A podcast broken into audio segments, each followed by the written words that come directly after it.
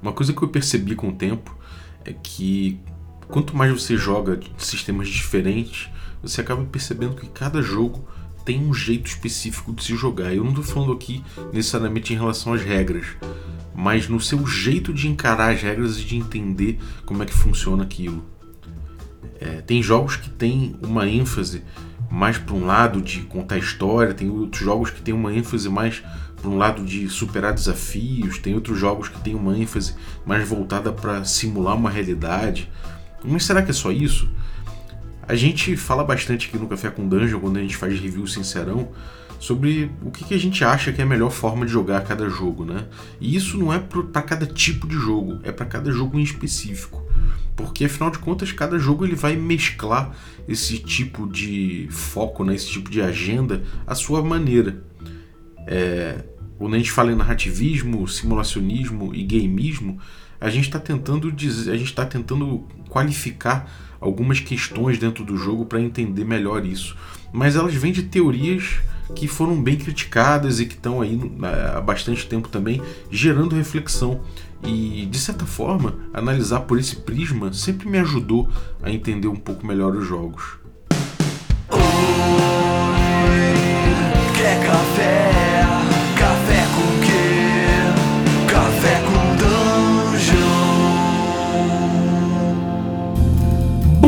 Dia, amigos do Regra da Casa. Estamos aqui para mais um Café com Dungeon na sua manhã com muito RPG. Meu nome é Rafael Balbi e hoje eu estou bebendo aqui o meu café magenta da Ovelha Negra, delicioso. Eu estou categorizando os sabores que eu estou sentindo aqui para quando eu buscar um sabor específico eu poder ir no, no sabor certo. Eu poder lembrar, porque são tantos sabores gostosos e diferentes aqui que a Ovelha Negra oferece, que se eu fosse você eu experimentava todos e tentava entender, categorizar de alguma forma qual você vai querer em determinado dia.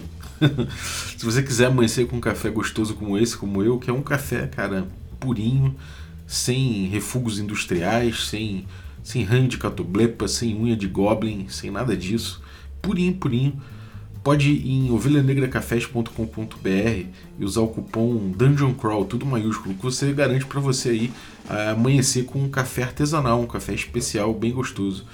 Então vai lá no ovelhanegracafés.com.br e usa o nosso cupom. Se você quiser um cupom especial de assinante do Café com Dungeon, basta me consultar lá no Telegram, mas você precisa ser um assinante. Se você não for, você pode assinar o Café com Dungeon e usufruir de um código como esse e outros cupons que a gente, que a gente consegue eventualmente para os nossos assinantes, né? A galera tem acesso cupons, às vezes em, em, lojas de editores, a gente faz parcerias, às vezes também com produtos específicos, como a gente tem a parceria é, com a My Dice Factory. Então, aqueles dados lindos ali, você sempre encontra um cupom de desconto especial no Café com Dungeon.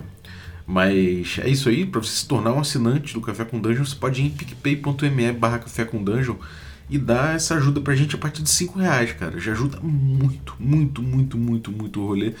E, e você também é, ajuda a gente a bater nossa próxima meta, que libera a nossa coluna de Cthulhu uma vez por semana, que libera um documentário maneiro sobre a história do RPG e que, cara, você ainda participa de sorteios dos nossos parceiros, recebe conteúdo extra e participa de um grupo de Telegram muito maneiro. Então picpay.me barra café com dungeon e dá, esse, dá essa moral aí pro seu podcast matutino de RPG. Mas vamos lá, vamos falar de, das três agendas, né? Essas três agendas que definem o jogo aí, segundo alguns teóricos do RPG que já estão já estão até são até teorias velhas já, de certa forma muita gente toma muita gente toma como teorias superadas e a gente vai analisar um pouco essas teorias aí que o pessoal chama genericamente de threefold, né? uma, uma teoria tripartite ou alguma coisa assim. É, bom, são teorias que tentam entender justamente é, é, os objetivos principais de cada jogo, mas cada uma tem uma particularidade em relação a isso. A gente pode dizer que o Threefold Model, né, que é o tal do GDS, ele apareceu na internet lá na Usenet, né, que é um, um, lá, um fórum, uma parada assim, lá do, do, início da internet e que a galera discutia bastante, né? Então se chegou a esse modelo, né? Esse modelo tripartite do GDS. Não é esse teu, é, é esse mais novo que a gente usa às vezes do, do Ron Edwards, eu, mas eu vou chegar lá. Esse Threefold Model da GDS, ele desenha um, triá um triângulo isósceles, né? E ele coloca em cada vértice desse triângulo um objetivo em relação às decisões que o mestre toma durante o jogo. Seriam os três objetivos do RPG, de acordo com o que o mestre objetiva ali dentro, de acordo com o jeito que o mestre decide cada coisa no jogo. Então você pensa que a gente tem ali em um vértice, a gente tem ali simulação, né, que é o, é o S da teoria. É, aliás, vamos começar pelo D, né, o drama, o GDS, a teoria GDS, o G é de drama, aliás, G de game, né, então vamos botar o jogo, é, o primeiro é G, então jogo. É, ele está em um dos vértices do triângulo e ele seria é, o objetivo de que a gente pensa o que seria melhor fazer para superar determinado desafio. Né? Então o mestre vai, vai decidir vai, as coisas de acordo com, com o que ele julga ser o melhor para superar cada desafio que ele propõe. A gente tem do outro lado o D, né, que é o drama, é um outro vértice, e é o mestre decidindo de acordo com o que ficaria melhor para a história né, de fazer com o personagem. E a gente tem também a simulação, o outro, que é o S, no outro vértice, que é o que o personagem faria naquele mundo, o que seria mais normal, o que seria mais verossímil do personagem fazer naquele mundo. Na teoria, toda decisão que o mestre toma no jogo, ele vai é, ir para um desses três caminhos. E nessa, de acordo com essa teoria, eles são de certa forma auto-excludentes. Então, se você caminha para a simulação, você tem menos drama e tem menos jogo. Se você caminha para o drama, você tem menos jogo e menos simulação. Né? E então isso você de certa forma isola certas ideias contidas em todo RPG né? e coloca elas de uma forma, de uma forma isolada, né? uma forma, é, de uma forma é, espacialmente é, visualizável. Né? Você tenta é, esmiuçar isso tudo. Então, você pegar um jogo, você contrasta esse jogo de acordo com as decisões que ele, que ele sugere ou que ele facilita para o mestre ali, ou para a campanha do mestre, sei lá para a mesa que você, você, jogou, enfim, qualquer interação dessa de RPG, você contrastaria com esse triângulo e você entenderia.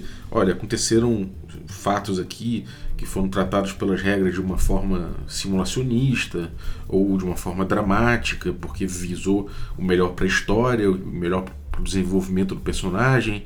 Se for uma coisa que foi justificada por verossimilhança, e, e, por coesão no mundo, então é pô, foi uma medida simulacionista, né?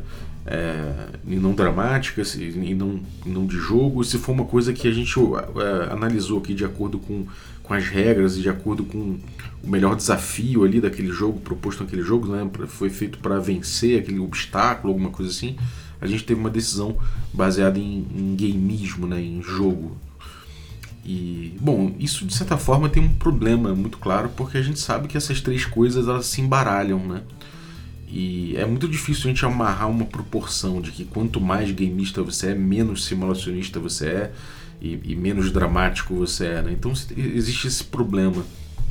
E foi feito, foram feitas muitas, é, muitas críticas a esse modelo, né?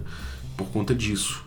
Mas de certa forma, isso eu acho bem revolucionário a gente começar a pensar desse jeito, porque até então eu pensava muito no jogo e no, em tudo mais, pensando naquele, naquele jeito de falar, ah, mas os jogadores gostam de exploração, gostam de combate, gostam daquilo outro, mas eu não pensava nessas categorias. Essas categorias fazem bastante sentido. Né? Muitas vezes durante o jogo eu me pego indo mais para um caminho desse do que para o outro. Né? é, são, é uma questão de foco, às vezes é uma questão de, de sei lá, de que grande parte do, de determinado jogo você está jogando para superar um desafio. Em outros jogos eu sinto que eu estou jogando mais para construir meu personagem e, e criar uma linha de história. Eu acho que isso é bem palpável, por isso que eu gosto um pouco dessa teoria, né? Por mais que pessoas falem que ela é superada, que ela é limitada, né? É claro que ela é limitada, né? sempre que você está querendo definir as coisas, você está, de certa forma, limitando e, e, e, botando em caixinhas, mas essas caixinhas, aqui, pelo meu entender, fazem muito sentido. E a partir do momento que eu li sobre essa teoria, ela começou a me ajudar a entender é, um pouco melhor algumas coisas de vários jogos que, que eu passei a, até a jogar, eu acho que melhor. Né? Se eu entendo que um jogo ele, ele é puxado para um lado de drama, né? Eu sinto que é melhor pensar a respeito de drama do que eu pensar necessariamente é, em, em, desafio. Ainda que, às vezes, um bom jogo, né, ele mistura as, essas coisas. Então, é, ele vai te ajudar através das regras dele, ele vai te propor desafios gameistas é, com, com desaguando no drama, né? Ele vai ajudar o drama a acontecer. A simulação também vai dar verossimilhança isso tudo. Então essas três agendas elas se confundem e os bons jogos, na verdade, eles acabam levando esses, essas três coisas de um jeito bem amarrado, de um jeito bem conversativo, ou até isolam um pouco determinada agenda dessa, também tem muito isso. Às vezes você vê uma agenda dessa um pouco mais isolada né, do, do jogo, do jogo em si, das regras dele, e elas aparecem de forma, de forma mais espontânea, de repente. Enfim, acontece, né? São coisas emboladas, mas que pra gente analisar, eu acho que funciona muito bem. É, então, assim, eu não concordo, a minha crítica pessoal é principalmente em relação a essa coisa de que quando você tem uma coisa você exclui a outra, né? Eu acho que na verdade é possível que você amarre muito bem essas coisas você tenha porções semelhantes ali. É claro que é, você acaba tendo uma percepção de uma coisa ou de outra mais acentuada, né? Então acho que para entender o jogo acaba que ajuda bastante. Não talvez o mestre, mas isso a gente vai chegar lá, porque tem uma, te uma teoria posterior a essa que é a GNS, que muda aqui o termo, né? O, no caso, em vez de GDS, que é Game Drama and Simulation, aqui ele bota GNS, que é Game, é, é, é Game é, Narrative and, Simula and Simulation. Ele basicamente substituiu o drama por, por, por narrativa. Aqui é de, de teoria do Ron Edwards, né, daquele fórum da Forge aí já ia lá meio dos anos 2000 mais ou menos, é, ele substituiu o, o termo drama por, na, por narração, né, por, por, por, é, por narrativismo, né, por assim dizer, porque ele trouxe junto é, dessa teoria, né, ele escreveu essa teoria num artigo que ele trouxe junto a teoria do Jonathan Tweets, sobre as três formas de resolução né, de, de jogo. Mas isso é outra coisa. Mas uma das formas de resolução, que é karma, drama e, e sorte, né, chance, a gente já teve um, episódio aqui no Café com Dungeon só sobre isso, né, sobre essa proposta do Jonathan Tweets. Mas como ele chama de drama um tipo de resolução, é, e o Ron Edwards é, é incorporou isso, ele deixou o N para ser narrativismo em vez de ser drama, para não confundir os termos. E aqui a gente vê que a gente está criando ele nesse ponto a gente está tá, tá vendo a criação de um, um, certo jargão né? existe uma certa preocupação para que não se o jargão para que as pessoas consigam utilizar as palavras de uma forma mais clara dentro dessas teorias o que eu acho muito louvável né? É, muita gente critica o Ron Edwards e, e essa geração da Forge por ser uma coisa pseudo-acadêmica e de fato é pseudo-acadêmico pra caralho é, a gente não tem como ler isso e entender isso de uma forma pseudo-acadêmica porque de, forma, de certa forma, não são estudos acadêmicos, são artigos ali feitos de uma forma até meio baseada em prática, né? no, no, no, sei lá, no dia a dia dos caras, no, no, tipo de jogo que eles gostam, das leituras que eles fazem, e não necessariamente no estudo acadêmico, né? ainda que, que exista estudo acadêmico sobre, sobre jogo, né? principalmente vindo da galera do videogame, é, esse conhecimento da Forge aí foi uma coisa feita muito por debate no fórum, né? e pelas, a partir das experiências de cada, de cada uma das pessoas ali. E mas de qualquer forma eu acho louvável essa coisa deles tentarem criar um jargão, né? O jargão não necessariamente acadêmico. É, talvez para um cara que não é iniciado, né, que não consegue entender, ele, ele precisa passar por um, é, por, por, um, como é que eu vou dizer, ele precisa se ambientar, né, para usar os termos de acordo com o que essa galera usa. Então, é, isso é uma coisa que eu acho que é natural quando você está querendo desenvolver, quando você está teorizando a respeito de uma coisa, é natural que você precise de é desenvolver esse tipo de jargão. Então, assim, por mais que eu entenda as críticas e eu corroboro com elas, assim, eu concordo com elas, de que muitas vezes isso gera um academicismo, um pseudo-academicismo, porque não é academicismo de verdade, ao mesmo tempo é impossível você, você não ter armas para poder trabalhar com, com, com, esses conceitos. Você precisa, de certa forma, delinear essas coisas para poder dialogar melhor. E então nesse ponto acho que não tinha muita saída, né? Você fazer a teoria GDS ou a teoria GNS sem cair dentro disso. Então assim é são males que vêm para bem na teoria, né? Na minha cabeça pelo menos. Enfim, a GNS né, trouxe o gameismo, narrativismo, simulacionismo. E o Ron Edwards aqui ele foca isso em relação à agenda do jogador, né? não necessariamente a decisão do mestre, de acordo com o sistema, mas na agenda do jogador e como essas ações são organizadas pelos jogos e então ele foca mais na interação das coisas, né? na interação dos jogadores, na, na, na, atividade lúdica, do que necessariamente nas estatísticas do jogo e no, no, no, no que, que o jogo desenha ali. Né? É mais por uma questão das, da, das interações. Então ele analisa como o comportamento do jogador encaixa em determinados tipos de engajamento com o jogo. E como, esse engaja, como esse, esses tipos de engajamento de jogo modelam o conteúdo e a direção que ele traz. Então é da gente entender que, que a atividade lúdica, de certa forma, ela é impressa pelo jogo, né? Essa coisa, o, o título do artigo que traz essa teoria é o System Does Matter, né? O, o, sistema importa. E é isso, né? O sistema ele, ele contempla uma atividade lúdica, um tipo de atividade lúdica, um tipo de engajamento com aquilo por parte dos jogadores. Então, de certa forma, essa teoria ela também coloca em caixinhas as coisas, são caixinhas que a gente sabe que são interligadas, né? que conversam o tempo todo, que todo jogo tem, tem muito delas, é, alguns mais, mais do que outros e tal, a gente sabe que existe também esse tipo de, esse tipo de engajamento, né? Então acho que, que é importante a gente poder é, utilizar isso para dissecar esses elementos e entender um pouco melhor.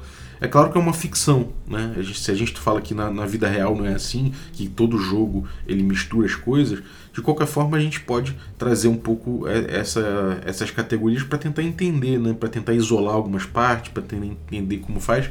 E eu particularmente passei a, a, ter mais facilidade em entender os jogos a partir de uma análise dessa, né? É, muita gente fala, pergunta para mim se eu acredito em tarô, se eu acredito em horóscopo. Eu falo que, cara, acreditar não é questão, sabe? É, eu acho que o tarô é, é, uma série de arquétipos que você coloca na mesa e estimulam sua sensibilidade para interpretar o humano. Né? Mesma coisa o horóscopo, né? Você tem são arquétipos ali de signos que ajudam você a entender o humano. Não quero dizer que se eu nasci peixes eu estou determinado a ser de determinada forma, mas se eu falo que sou de peixes eu estou te dando um, um prisma para você olhar para mim. Se eu falasse que era leão, você ia ter outro prisma para me analisar, sabe? Então a gente está analisando através de certos prismas ali. E a gente tem, de certa forma, arquétipos que ajudam a analisar o humano. Então a gente não pode dizer que, que não serve como uma ferramenta para analisar. Eu acho que é muito bom. Ainda que a gente tenha consciência que na vida real eu sou muito mais do que peixes. Né? Eu, peixe não me categoriza sozinho, não tem como me delimitar por isso. E não tem como dizer que meu futuro vai ser de, determinado por uma tirada de mão do tarô. Ele é um jeito da gente interpretar o humano, da gente interpretar as nossas interações. E eu acho que nesse ponto a gente tem esses arquétipos né, de interação né, a partir do, do, do, das teorias, né, que no caso aqui a gente está falando de GNS, que é o gameista, narrativista e simulacionista. Eu acho que adianta demais.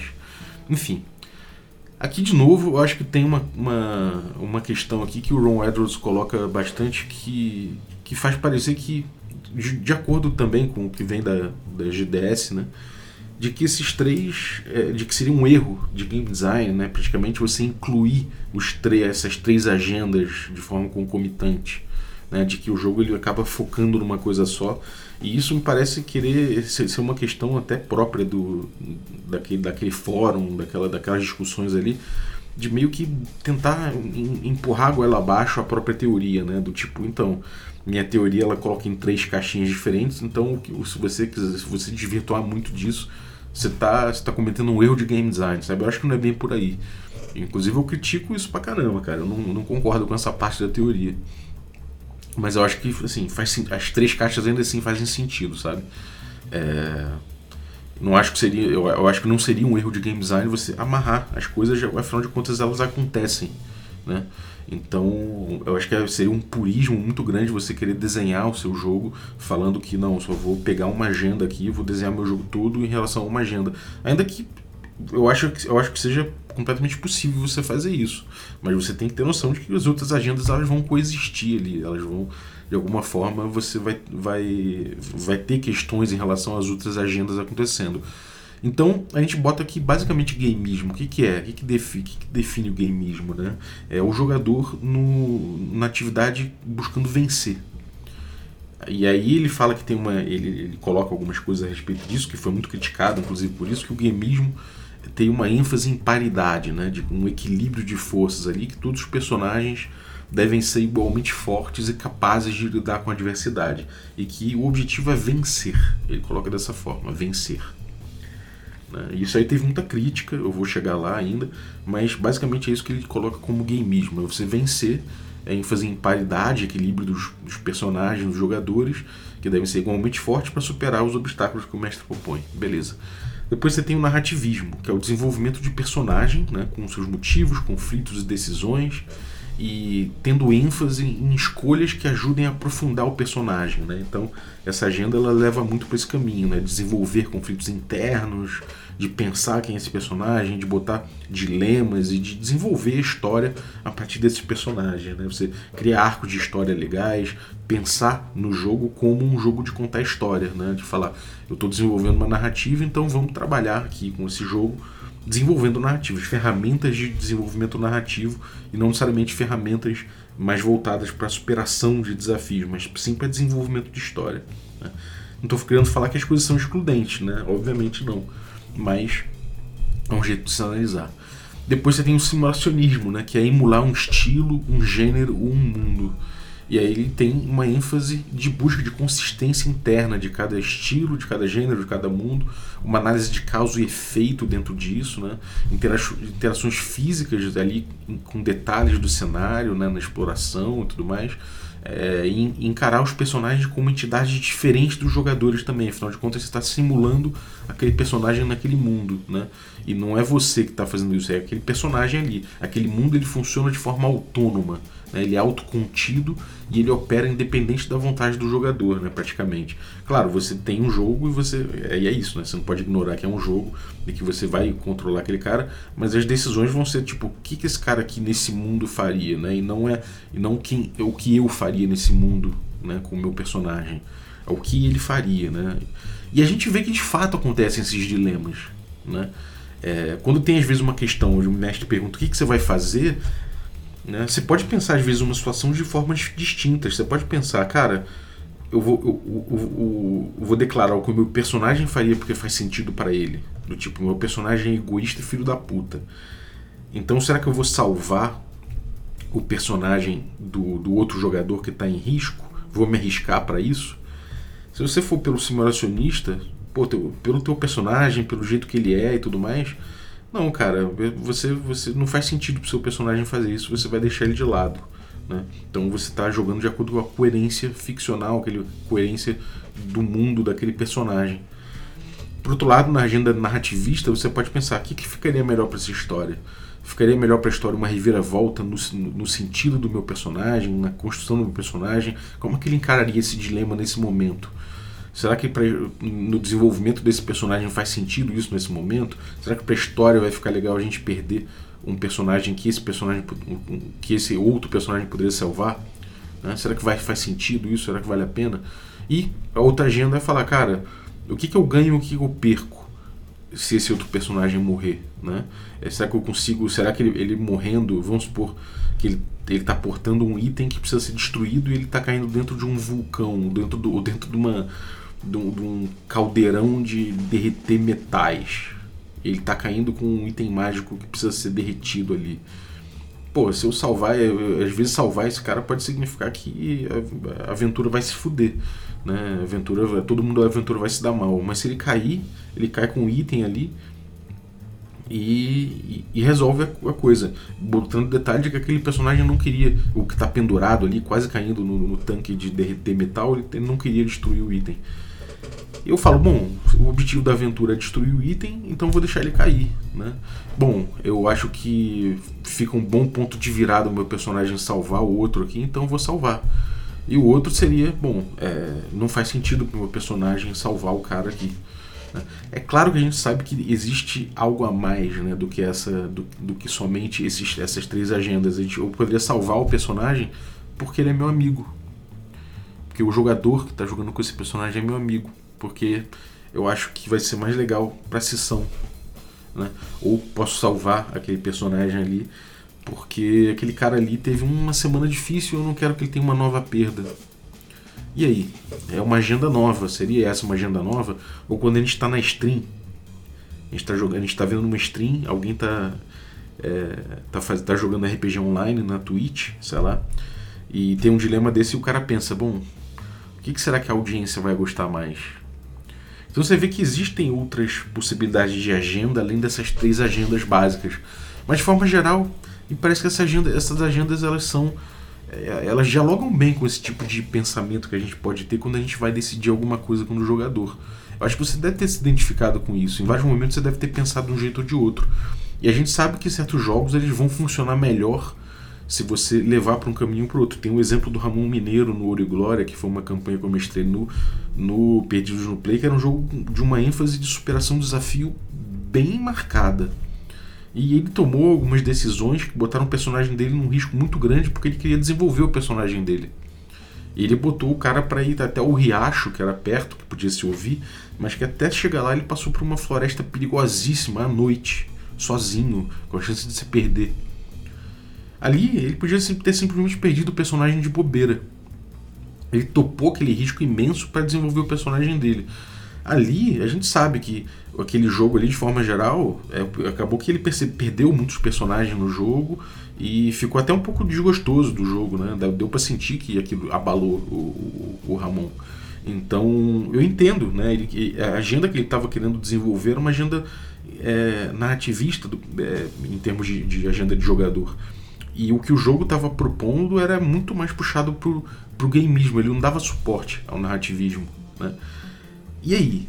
Né? Não, não pode dizer, não, a gente não pode dizer que não faz sentido nesse momento é, analisar por esse, por esse lado. Né? Você pode dizer que, bom, o jogo devia dar suporte ao narrativismo, ou o Ramon estava errado porque ele devia ter jogado de forma gameista. Na verdade, eu não estou querendo buscar acertos e, acertos e erros. Foi só o que foi. E a, gente, e a gente poder ler isso tudo a partir dessa teoria me ajuda, pelo menos me ajuda muito a entender como tocar os jogos, sabe? Até para poder, sei lá, fazer um contrato social. De repente, se eu tivesse reforçado isso durante o contrato social da mesa, de, de repente essa questão não tinha sido uma questão. Né? Enfim, é, eu acho que isso disso decorre, né? E aí o, o cara continua a desenvolver a, a teoria que existem posturas que os jogadores assumem em relação às decisões pelos seus personagens que ora colocam ele como ator, né, que ele decide de acordo com o personagem sabe ou quer. Às vezes coloca ele como autor, que ele decide de acordo com o que ele quer para o personagem dele, fundamentando a decisão no background do personagem, nas características dele. Às vezes ele assume o papel de diretor, que toma decisões afetando o ambiente ao invés do personagem. Normalmente esse é o papel do mestre, né? Mas muitos jogos colocam o jogador nessa posição também, é, é, até jogos que não tem mestre, né? E o peão, que decide de acordo com o que ele quer pro seu personagem, se explicar por que, ele toma essa decisão. Que é muito quando você tem um proxy seu no mundo de aventura, né? Quando você, o teu personagem é muito próximo do que você é. Uma coisa meio caverna do dragão.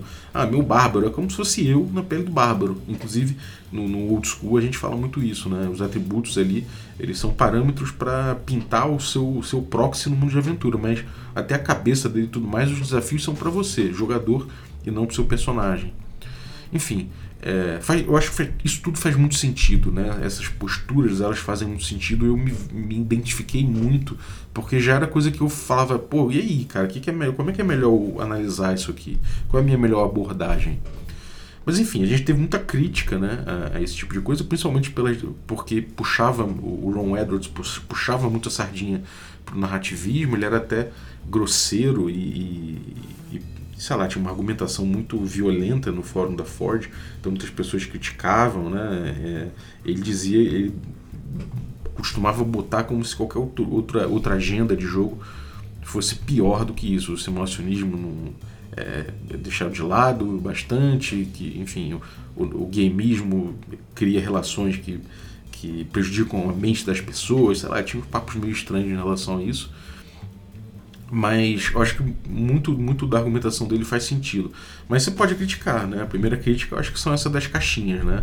Elas não são auto-excludentes, eu acho que você pode. Um bom jogo ele amarra esses elementos muito bem na proposta dele, né? E na verdade a gente não vai fazer o jogo pensando exatamente nisso. Você faz o jogo meio que tendo uma proposta de jogo e essa proposta ela vai visitar essas agendas né, o tempo todo. A gente fez um review sincerão agora há pouco tempo do, do jogo do Jorge Valpassos e a gente vê que o jogo dele tem a agenda de construir uma história, de, o objetivo principal dele é construir uma série de TV de, de investigação de mistério, né, arquivos paranormais, mas ao mesmo tempo, né, ele não tem mecânicas só voltadas à contação de história. Essas, o uso dessas mecânicas ela compreende um, uma gamificação, existe um, uma, uma questão de, de usar é, de acordo com as suas melhores habilidades isso, de acordo, de acordo com uma superação de desafios. Você demole, você dá muita ferramenta para o mestre é, é, antagonizar os seus personagens. Então existe uma questão gameista. O fiasco também. A gente encara o fiasco como se fosse um jogo que ele só, ele só voltado, voltado para contar uma história.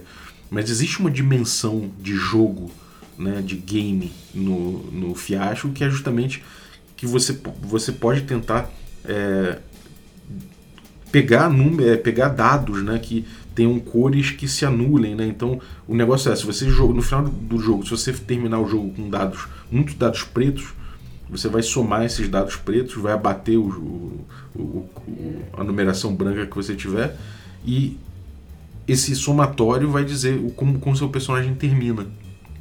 Então se você terminar com com muitos com, com, com um score muito alto em determinada coisa, você vai se dar muito mal.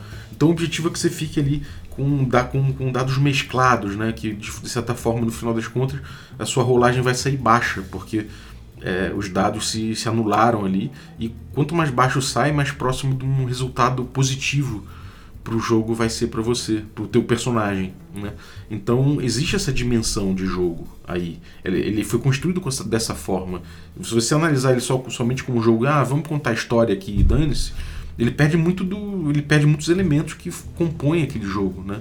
Então a gente vê que essas coisas se se relacionam. Um jogo ele não é puramente uma coisa ou outra, né? Ele, ele precisa de coerência interna, ele precisa de, de, de, uma, de, uma, de uma certa, um aspecto lúdico de jogo, ele precisa também desenvolver narrativamente alguma coisa, mesmo que seja gerar fatos que depois a gente entenda como narrativa, né? É natural da mente humana fazer isso. Então é impossível a gente se desvencilhar disso, né? Então a gente tem críticas aí do Brian Gleichman, que é o nome dele, e ele critica a ideia, né? Ele critica a ideia de gameismo que o Ron Edwards faz, né? Ele, ele, ele é um cara que se, se, se intitula muito um jogador voltado para esse lado, né? De, de jogo mesmo, de gameismo. Então ele, ele critica muito a, a ideia do, do Ron Edwards, que ele diz que é, equilíbrio e justiça não é sempre uma preocupação do gameismo, no que eu concordo plenamente. O jogo old school dá pra ver bem isso, né? A gente, não, a gente caga pro equilíbrio. Você pode no nível 1 encontrar um dragão e dane-se, né? É, e é um jogo de ênfase gameista, né? acho que todo mundo concorda com isso. É, desafio não é sempre uma preocupação gameista. Né? Ele coloca que o desafio não é sempre uma preocupação gameista. É, eu, eu, desse lado do desafio, talvez eu discorde um pouco. Eu acho que o, o desafio ele é essencial, né? Se você não se sente desafiado numa agenda gameista, você simplesmente desengaja né, do, do sistema, você desengaja daquela atividade lúdica, porque simplesmente qualquer declaração é, é, faz sentido, né? Então as escolhas perdem um pouco de significado. Talvez nesse ponto eu discorde até da crítica aqui. E vencer não é sempre uma preocupação gameista, concordo. Né? Porque vencer, a gente, a gente pensa em jogo, quando a gente está falando em jogo, é meio que consolidada a ideia de que vencer é uma coisa que você faz quando você chega a condições de vitória, né? Quando você está no War, quando você tem lá. Ah, então, é, minha cartinha aqui diz que quando eu chegar a 24 territórios, mais o Brasil, sei lá, eu sou eu venço aqui a partida. E aquilo ali é a condição de vitória. Né? O, o Resta 1 né, tem a condição de vitória dele. Cada jogo tem sua condição de vitória. E, e, até de derrota, né? Quando você sai da mesa, quando você perde uma coisa, quem ganha, quem é o último a sair da mesa, então quem sai da mesa é derrotado. É, você tem condições de vitória, só que no RPG não tem exatamente isso, né? Então concordo que vencer não é sempre uma preocupação gameista. Ainda assim, ainda que possa ser uma superação de um obstáculo, né? Se você considerar isso vitória, beleza. Mas de certa forma é uma torção aqui é, técnica, né? Dentro da discussão dos jogos que eu acho que por isso eu concordo aqui com, com essa crítica. E aí seria melhor, segundo ele, que gameismo valorizasse a aplicação da habilidade do jogador, né? objetivamente falando, essa é a definição que ele traz. que o gameismo valoriza a, a habilidade do jogador para resolver situações definidas como relevantes para o grupo. E elas podem ser baseadas em combates, mistérios, enigmas ou qualquer coisa é, que um jogador habilidoso possa fazer diferença. E que não, não, não, não se chegue necessariamente numa coisa tão óbvia e, e, e dual como vitória e derrota. Né? Você chega em, em objetivos, em, você cumpre outras coisas ali, e aí, obviamente, isso aí acontece porque você é, porque justamente porque o gameismo ele não está sozinho ali né? existe narrativo a parte narrativa do jogo então pô, o seu objetivo não é vencer necessariamente é fazer determinada coisa que faz sentido naquele, na, na, naquela, na, naquela, naquela narrativa que está sendo construída né? emergente ou, ou embutida não, não importa você está ali em termos de jogo você existe uma narrativa que naturalmente nós como seres humanos impregnamos em absolutamente tudo que a gente percebe né? a gente bota narrativa em tudo enfim, então concordo com ele, né, que realmente vitória e derrota não é uma questão, uma questão central e concordo com essa definição dele. Eu acho que realmente ela é melhor do que a definição do Ron Edwards, né? É, realmente o Ron Edwards ele, ele, ele puxava muito o lado para a sardinha ali pro, pro narrativismo e fazia umas definições um pouco complicadas dos outros, das outras agendas, né? Mas outra crítica que se faz é que você tem muitas outras agendas, né? Como eu falei ali atrás. A agenda de jogar de acordo com o que é melhor para, sei lá, socialmente, né? O que, que as outras pessoas curtem ali, o que, que vai ser melhor pra mesa. Pô, vou salvar o personagem do cara porque se ele perder o personagem vai ser chatão agora. Existe essa possibilidade? Existe, cara. Existe essa, essa possibilidade de agenda, né? E, e, e onde se encaixa essa agenda? Tem muita gente que diz que essa agenda se encaixa em algum dos três polos aí, que eu acho, acho plausível. Mas por outro lado, eu acho que, pô, quando você, por exemplo, quando você está numa stream e você decide de acordo com o que é melhor para o público, que isso talvez não seja uma agenda narrativista, né? Isso talvez não seja gameista, não sei dizer, não sei se dizer se encaixa, mas talvez sejam outras agendas. O negócio é que é, talvez sejam agendas, agendas que, é, sei lá, se sobreponham ou que não venham exatamente na, dentro da. É, não sei dizer. Não sei dizer, é uma coisa que ainda tem que refletir ainda. Eu cheguei a cogitar aqui, falar no Café com Dungeon, que possa existir essa quarta, quarta agenda da performance, que é uma coisa que talvez seja natural desse mundo onde as pessoas jogam RPG online, né?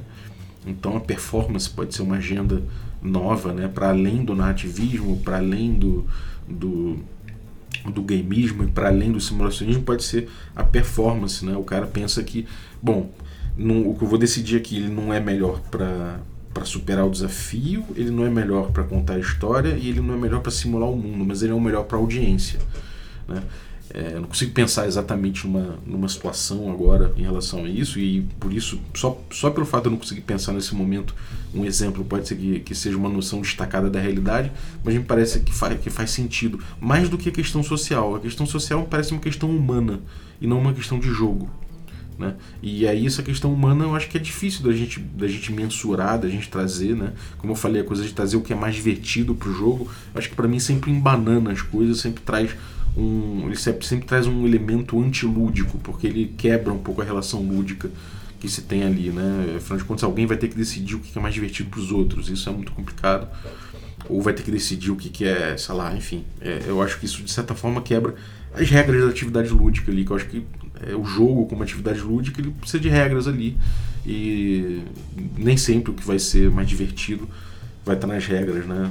É, enfim, eu acho que isso é uma coisa complicada de se debater também, é um assunto muito, muito denso, que eu já trouxe outros episódios aqui com a minha opinião a respeito, mas eu acho que essa questão social, questão de. Isso é outra questão, sabe? É uma questão que precisa ser analisada sim, mas é uma questão independente dessas outras agendas, né?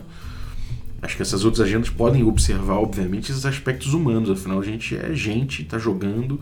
Diversão é importante, a gente quer se divertir no jogo, a gente não quer sair puto da vida do jogo. Então é importante que, obviamente, aconteça esse lado humano de falar, cara, não, porra, sei lá, bicho, porra, tu tá aqui para se divertir, tá aqui pra, não tá aqui para sair triste, mais triste ainda do jogo. Você tá num momento difícil, porra, sei lá, vamos fazer um, um, um sei lá, vamos dar um jeito aqui. É possível acontecer isso? É possível, cara. Lógico que é possível, sacou? Ainda que não seja talvez a melhor, a melhor relação lúdica que você possa ter ali, é a melhor solução humana.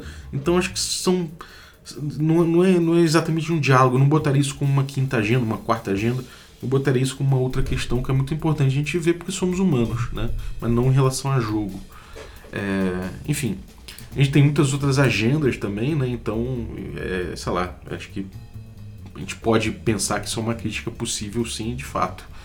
É, depois a gente tem aí melhoras no, no, no Threefold, né? Melhoras entre aspas, retrabalhos em cima do Threefold de John King, né? Que traz aí a história, ele, ele muda os termos, ele coloca story, skill e world, né? História, habilidade e mundo. Então, é, história valorizaria uma história satisfatória, né? Uma linha narrativa satisfatória. Skill valoriza o player skill, né? O, dentro do jogo, da, da, da visão de jogo. É, visualiz, é, visualizando ali para frente uma superação para além da vitória e da derrota. Aí ele usa o, o, a definição ali do Brian, né? Depois ele traz o mundo, né? valoriza o conceito de que os eventos do mundo do jogo se desencadeiam de forma orgânica e autônoma em relação ao nosso. Então é um retrabalho de palavras ali, né? basicamente. Acho interessante também. E ele diz que campanhas e jogadores podem ser definidos em orientação a essas agendas. Eu entendo o que ele está falando, né? É realmente é, não é questão só uma questão só de agenda dos jogadores. Às vezes é uma questão de você analisar uma regra, de você analisar uma campanha, de você analisar as decisões que se tomam ali. É... Enfim, a gente tem outras muitas outras teorias a respeito disso aí, desses fundamentos. Tem gente que puxa mais para uma taxonomia, né? para dizer os tipos de jogadores que existem. Isso é uma coisa muito comum. A Dragão Brasil trazia muito aqui no Brasil isso, né? Eu vou dar o exemplo aqui do, do Bartle, né? taxonomia de Bartle para tipos de jogadores, que é inclusive não é só em relação a RPG, em relação a jogos de forma geral, né? E ele coloca em dois eixos, né? Tem o eixo X, que ele coloca ali a preferência por interação contra os jogadores versus interação de explorar o mundo, né? Então ele coloca nesse eixo X está players e contra mundo, né? Quanto mais para a esquerda, jogadores, quanto mais para a direita, o mundo. No eixo Y, cortando o eixo X, né? tem ali acting e interacting, ou seja, os dois, os dois, os dois extremos ali. Um seria acting, o outro seria interacting. Preferência por interação ou preferência por ação unilateral. Né? E aí você se encontraria nesse, em, algum, em algum quadrante desse, né? como aqueles quadrantes políticos que a galera faz no Facebook você tem algum ponto ali em algum desses quatro quadrantes, né? É, em algum desses quadrantes. E aí você tem ali killers, né? Ou ele, ele chama de killers é quem está no primeiro quadrante. Que aí seria ali players mais acting, né? Seriam jogadores mais atuação. E os killers seriam, é, seriam uma competição com outros jogadores. Eles preferem lutar contra, contra os outros jogadores do que contra o ambiente ou contra o contra, contra sei lá, personagens do, do videogame, por exemplo. O negócio deles é superar os outros. Né? E aí, dentro desse, desse, desse quadrante, você tem dois, dois, subtipos ali. Um que é o político, né? que ele quer atingir uma reputação sólida e ampla. E você tem um jogador assediador, que é o cara que o objetivo geral dele é atingir uma reputação ruim e ampla, ou seja, é o cara que, que quer zoar os outros, né? É um perfil até complicado. Aí no segundo quadrante você que você que é ali o world mais acting, né? O agir mais o mundo, você tem é, o objetivo de ganhar pontos, né? de ganhar level, de se equipar, pegar equipamento melhor, é, ter medida do seu sucesso. Né? E dentro desse, desse, desse tipo de jogador que ele chama de achievers, né? que são os conquistadores, você tem dois subtipos ali, que seria o planejador, que estabelece metas e vai atrás, e o oportunista, que flana pelo mundo ali de jogo e espera oportunidades para ganhar seus pontos, para conseguir o, sua, a sua evolução. No terceiro quadrante você tem os socializadores, que seria players mais interacting, que eles jogam no aspecto social, eles gostam de interação com outros jogadores ou NPCs até, e isso é apenas um meio que eles encontram para interagir com pessoas. Aí dentro disso aí você teria o jogador networker, né, que é, é, é busca ele busca gente maneira que ele possa colar para passar o tempo dele e tem o cara que é o amigo, né? Que ele aprecia a companhia dos outros, né? Tá ali independente de qualquer coisa, ele, ele estando em companhia de outras pessoas, ele tá curtindo ali. E você tem o quarto, quarto, você tem o, quarto quadrante ali, né? Que são os explorers, os exploradores, que é world mais interacting. E o objetivo deles é descobrir áreas, né? Eles estão afim de descobrir, de, de, de, de, tirar ali o.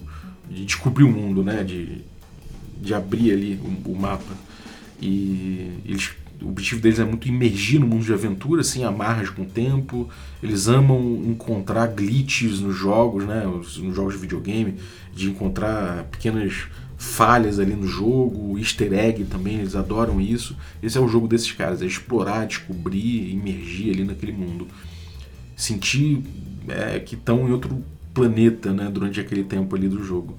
Então, dentro disso, você tem o cientista, que é um cara metódico na aquisição de conhecimento, ele testa as coisas, ele, ele experimenta de uma forma, de uma forma científica quase ali.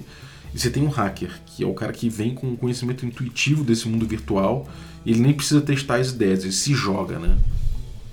E, enfim, também esse, é, é, é, esse tipo de coisa, né, esse tipo de taxonomia de jogador, assim, eu acho que no fundo é interessante para você tentar, sei lá, se você está querendo mestrar, querendo fazer um jogo, é legal você pensar que existem jogadores que têm essas inclinações mais do que, do que outros, mas aqui tem o mesmo problema, né?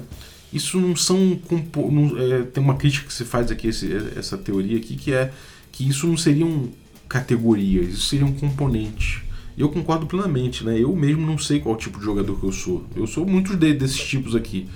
E depende muito do momento que eu tô, depende muito do jogo mesmo, como é que ele tá, como é que eu sinto aquele jogo, como é que são as pessoas que eu tô.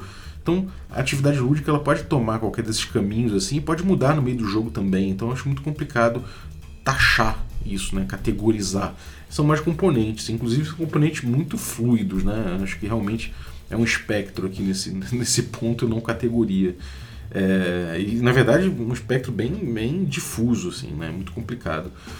É, e outra coisa, né? Eu acho que de certa forma pensar é, de acordo com o tipo de jogador me ajuda até a tentar dialogar, me ajuda a, a, entender, pô, esse cara aqui deve gostar mais de tal jogo, ou esse cara aqui, é, pô, enfim, é, de tentar entender o, como eu posso construir uma cena para engajar esse cara, isso até ajuda, de certa forma, ajuda. Mas pela dificuldade de taxar alguém né, de um jeito só e, e criar uma cena para isso, acho complicado isso. E ainda tem a questão de que para entender os jogos, né, para entender o, o, foco dos jogos, o, o, foco das interações que os jogos trazem, né, me serviu muito mais até hoje pensar nessa, nessas classificações trifold até agora do que pensar nos tipos nessa taxonomia de jogadores, por incrível, por incrível que pareça me fez muito mais sentido, né? E, e, me ajudou, de certa forma, a desenlaçar problemas de mesa eu pensar de acordo com isso. Então, é, muita gente fala que não tem aplicação prática, mas é pelo contrário. Eu vejo que tem aplicação prática sim. Você entender um jogo, as suas agendas principais, né? os seus focos de agenda ali, entender onde elas se amarram e tudo mais, eu acho que ajuda muito. Então, eu, beleza, a galera pode dizer que é superado, eu acho que superado é uma palavra muito forte pelo contrário, eu acho que não foi superado não. Né? Eu acho que eu pelo menos minha opinião assim, ainda tem muito que estudar, é óbvio, né? Mas eu acho que o superado não tá, ainda funciona, né? Então não tá superado, não vi nada que falou, cara, isso aqui vai. Tipo, isso aqui é uma, é uma merda, isso aqui vai prejudicar o, o, jogo, não sei o que. É claro que se você olhar pelo, pelo texto do Ron Edwards e tomar tati-bitati tudo que tá ali escrito do jeito que ele botou, aí de fato tem uma visão prejudi prejudicial, porque ele puxa a sardinha completamente para o narrativismo. E certos conceitos, se você não exercer crítica, de fato você vai estar tá entrando em problemas, né? Porque afinal de contas as agendas se misturam. Mas uma vez que você entende essas coisas, entende, faz essas críticas e entende que é, é, é um. É, assim como um arquétipo de uma carta de tarô ele é limitado, né? E ele precisa ser limitado para poder fazer o trabalho que ele se propõe, então acho que é uma ferramenta interessante para a gente poder analisar os jogos, as relações. Mas é isso. Acho que foi a reflexão de hoje. Eu, por incrível que pareça, eu não tinha falado ainda explicitamente né, do GNS, é, de um, um, um, episódio inteiro sobre GNS, o GDS, o Threefold de forma geral. Mas vou pegar essas teorias aí, vamos começar a trabalhar em cima delas, né? Vamos começar a fazer uns episódios. O próximo, de repente, eu pego o System Color, né? Que é uma, tipo, uma tipologia de para mecânicas de RPG feitas por Fabian Ninholes. É, eu vou pegar isso aí no próximo episódio. De repente, eu pego, trago esse, esse estudo aí para a gente continuar nessa, nessa análise de, de RPGs, né? Teorias aí pseudo-acadêmicas sobre RPG. Mas, bom, é isso. Espero que você tenha curtido o episódio. É... Valeu você que ficou ouvindo a gente até agora. Valeu também você que, é, que, que, ajuda né, o podcast a funcionar, que torna possível essa aventura aí. Muito obrigado aos nossos assinantes, né? Não tem como não agradecê-los. Se você quiser também se tornar um assinante, você pode ir em picpay.me barra café com dungeon e apoiar esse podcast aqui. É... Bom, vamos lá. Eu queria agradecer os assinantes Café Expresso. Dentre eles aí o Anderson Borges. Muito obrigado, Anderson, pelo teu apoio. Queria agradecer também os nossos assinantes Café com Creme. Dentre eles aí eu vou agradecer a Jéssica Melquiades. Muito obrigado, Jéssica. E agradecer também os nossos assinantes Café Gourmet. Então são eles aí o Erasmo Barros, Gilvan Gouveia, Ricardo Mate, Adriel Lucas, Bruno Cobb, Diego Sextito, Rafa Cruz, Abílio Júnior, Denis Lima, Marcelo Pires Bentes, o Craven, né? o Jean Paes, o François Araújo, o Rafael Caetano Mingorance, Rafael Garotti Mezende, Rezende, o Caio Messias, o Pedro Cocola, o Thiago Lima Barbosa, o Tito, e o Marcos Paulo Ribeiro, além do Germano Assis e do Rodrigo de Lima Gonzalez. Galera, muitíssimo obrigado pelo apoio de vocês, um abraço e até a próxima.